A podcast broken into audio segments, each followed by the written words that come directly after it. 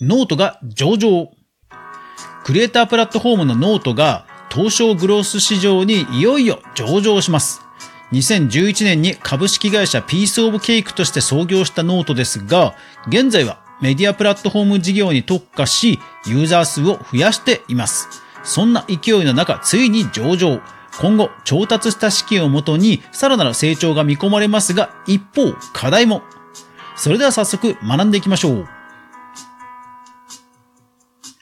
おはようございます。クリエイターのかぐわです。いつもご視聴ありがとうございます。それでは今日のお品書きに行く前に、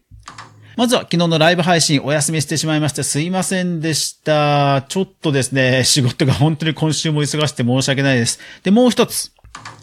本日の10時からのライブ配信ですが、スタンド FM の人気番組、クラブ1974ミュージックファンタジーのリオンさんとコラボをします。いろいろな教育やキャリアについての話をしていきますので皆さんぜひ今日の夜10時ライブ配信にお越しください。それでは今日のお品書き。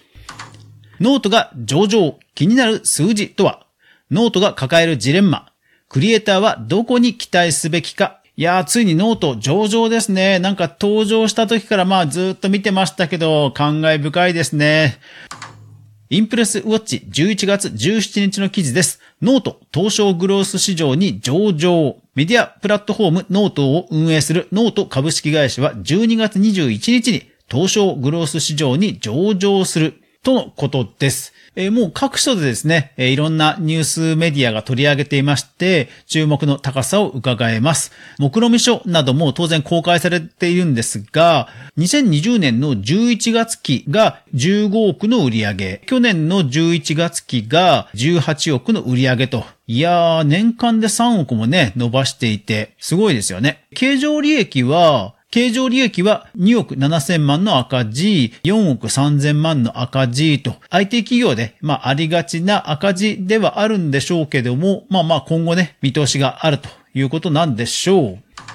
さあ、そんなノートなんですけども、気になる数字をいくつか見ていきましょう。記事から引用します。8月時点のノートの MAU 月間アクティブユーザー数は4066万人。えー、アクティブですから、本当にこう4000万の人が使ってるってことですね。累計とかではなくて、もうその月に4000万と。それから、累計会員登録者数は550万人と。累計ユニーククリエイター数は103万。累計で、かつユニーク、重複しないクリエイターさんが103万人いると。まあ、月間アクティブというわけではないですけども、累計では103万ということですね。はい。それから ARPPU、各四半期の購読者1人当たりの平均月間購入額が2650円。四半期ということですから、えー、3で割ればいいのかな ?3 で割ると、えー、800円。あー、なんか有料記事800円とか1000円とか、なんかいい感じの数ですね。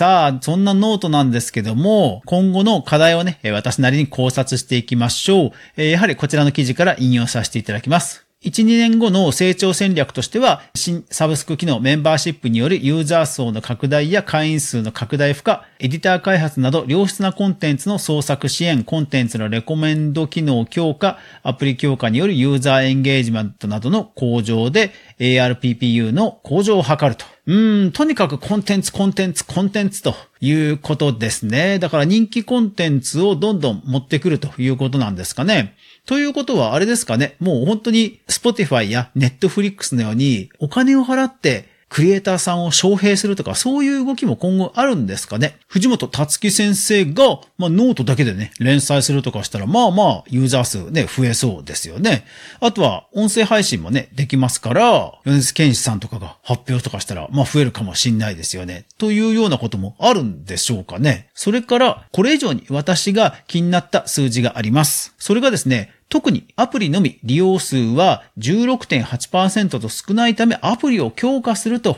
まあ宣伝などにも力をおそらく入れるということだと思うんですね。でもこれがですね、実は私ジレンマだと思ってるんですよ。なぜかというと、アプリが少ないということは一方でブラウザの利用が多いというわけですよ。で、ブラウザの利用が多いことにはものすごくメリットがあって、一つは SEO、検索エンジンからの流入がまあ期待できる。まあ、もしくは検索エンジンの流入があってこそ、たくさん人が来るようになった。で、人が来るようになったからこそ、有料なコンテンツも集まるようになったという、まあ、好循環が実は得られたと。成長エンジンになっていたということがあるわけですよね。でも、アプリを強化するとなると、まあ、それをある意味こう、まあ、捨てるというか、それ以外の集客エンジンを探さなくちゃいけないんですよ。で、その時に、例えば YouTube。YouTube であればもうそもそもの認知があり、そしてそこにコンテンツがあるという期待感がもう認知されていて、そして YouTube で検索するという、そういう生活習慣が多くの方根付いていると思うんですね。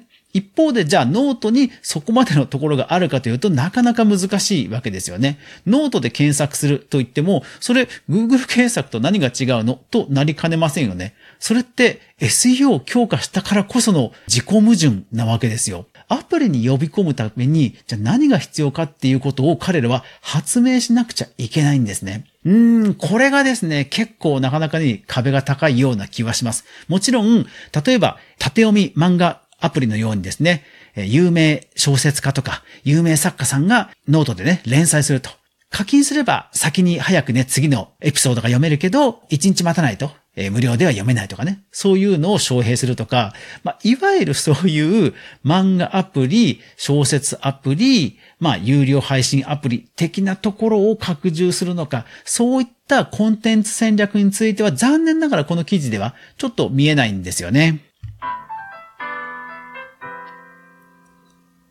クリエイターがじゃあどこに期待してノートと付き合っていくのかを考えましょう。調達した資金に関して、え note pro という、まあ、企業向けの、法人向けの機能拡充や営業費用などに充当するということも合わせて書かれています。ということは、まあ、例えばですね、まあ、ノートの中で、まあ、Google Analytics といった、えー、アクセス解析ですとか、えー、あとは広告の連携ですとか、それからあとノートのクリエイターさんとノートが今後いろんな売上の収益をポートフォリオとして増やしていくとするならば、まあそういうクリエイターとの代理店事業っていうのは当然考えてもいいかなと思うんですよね。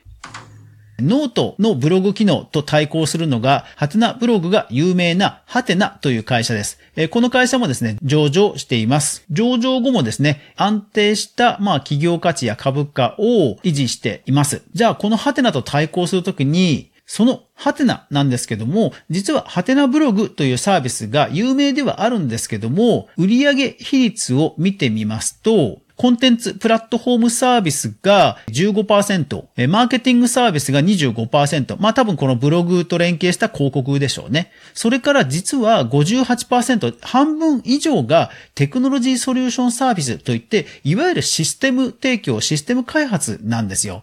やっぱりシステムって一度導入したら企業はね、あの、それを手放すってことないわけじゃないですか。やっぱりそういうエンジニアリングとかシステムとかインフラっていうのは、やっぱり底堅いんですよね。で、実はそれが半分以上なんですよ。じゃあ、ノートでそういう底堅い何かインフラ的なものがあるかどうかというと、実はないんじゃないですかね。法人向けのノートを提供というのはあるんですけども、とはいえ、やはり多くはコンテンツ、もしくはユーザーからの課金ということになりますよね。ですからその危うさを今後どう埋めていくのかというところが、まあ、私は注目していきたいかなと思います。そのチャレンジはぜひとも応援したいですね。皆さんはどう思いますか？クリエイターエコノミーニュースでは、かぐわが毎日クリエイターエコノミーに関するニュースをブックマークしていく中で、